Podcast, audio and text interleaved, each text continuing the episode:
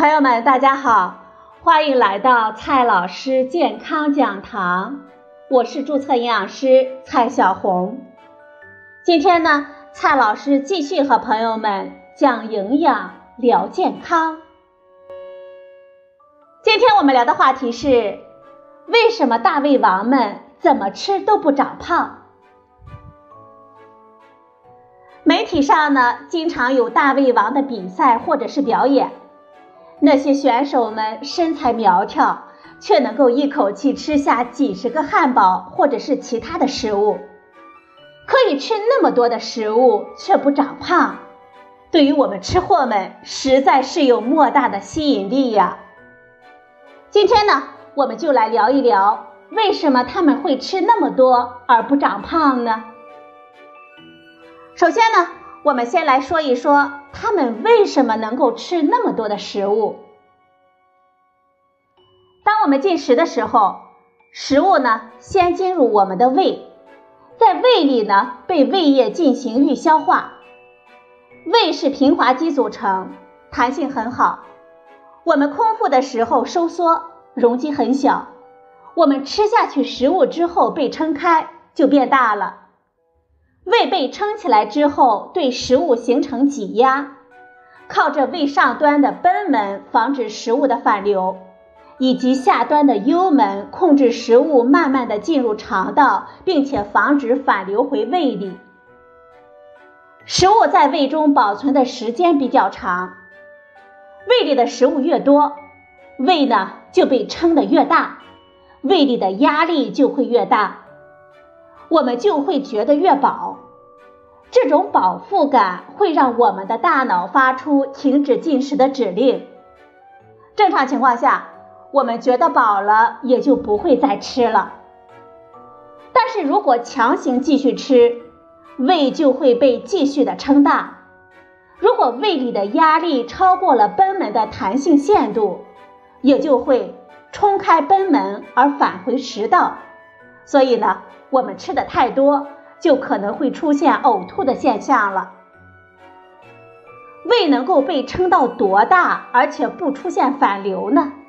这跟遗传关系是比较大的。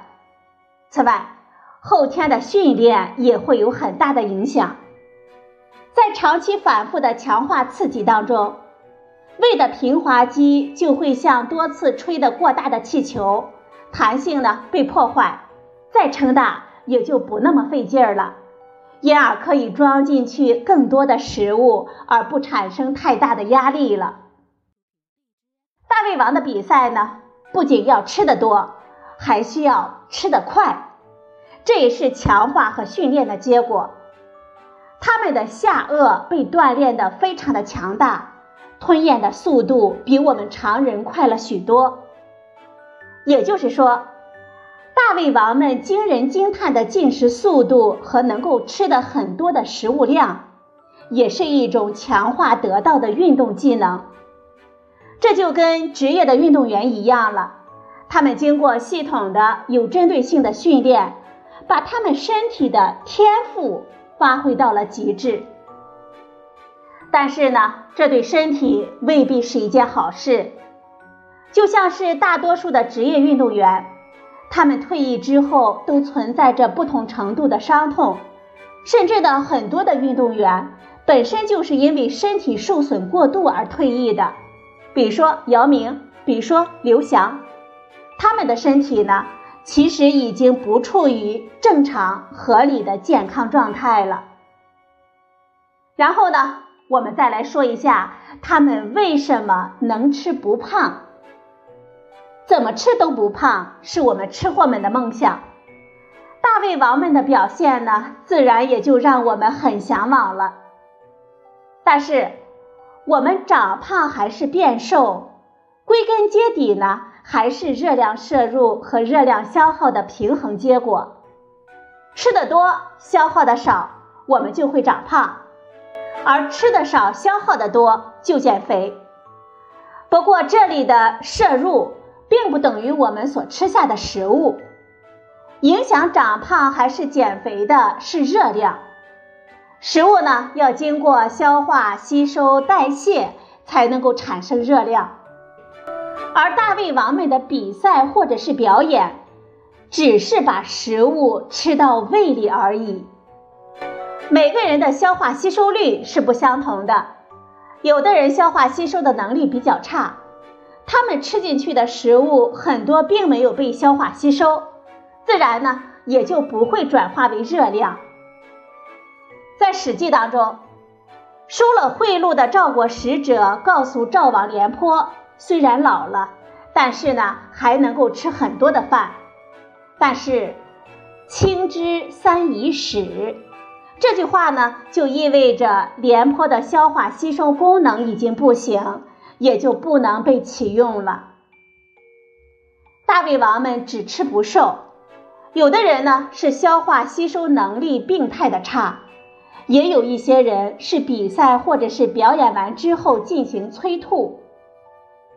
此外，长胖与变瘦呢，并不取决于一两顿饭。比赛或者是表演只是他们的工作，镜头前呢大量的吃，并不意味着他们平时也那么吃。进行了一场比赛或者是表演之后，他们会断食，也就可以找补回来。饮食决定了热量的摄入，而长胖变瘦的关键呢是摄入与消耗的差值。据媒体的报道，多数参加大胃王比赛或者是表演的人，他们平时也会进行大量的运动去消耗掉热量。简而言之，我们公众看到的怎么吃都不长胖的大胃王，其实呢。并不是一种正常的生活方式。他们能够在短时间之内吃下大量食物的能力，是以破坏胃的正常的生理状态为代价的。而吃了那么多还不长胖，如果不是消化道异常而导致食物难以被正常的消化吸收，那就是通过催吐来解决。而催吐本身呢？就会对消化道造成更大的损伤。他们为了赚钱，进行一些牺牲身体的表演，我们是可以理解的。但是对于我们大多数人来说，我们完全没有必要去模仿和尝试。好了，朋友们，今天的节目呢就到这里，谢谢您的收听，我们明天再会。